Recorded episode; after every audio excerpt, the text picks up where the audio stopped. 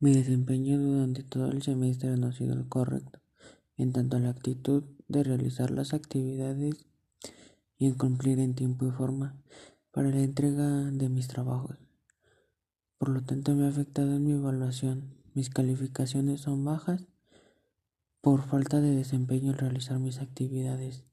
Pienso que mi calificación debería de ser 6.